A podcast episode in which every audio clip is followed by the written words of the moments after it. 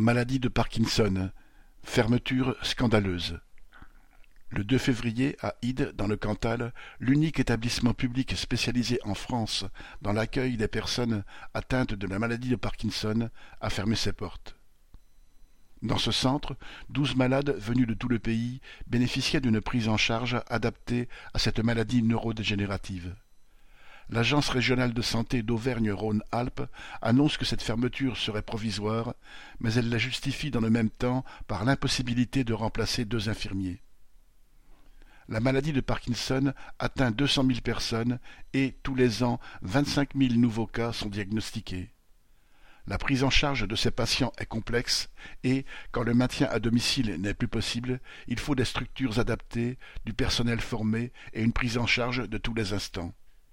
C'est ce qui était possible à Ide. La plupart du temps, ces malades sont placés en EHPAD avec tous les autres pensionnaires et la prise en charge adaptée de la maladie de Parkinson est impossible.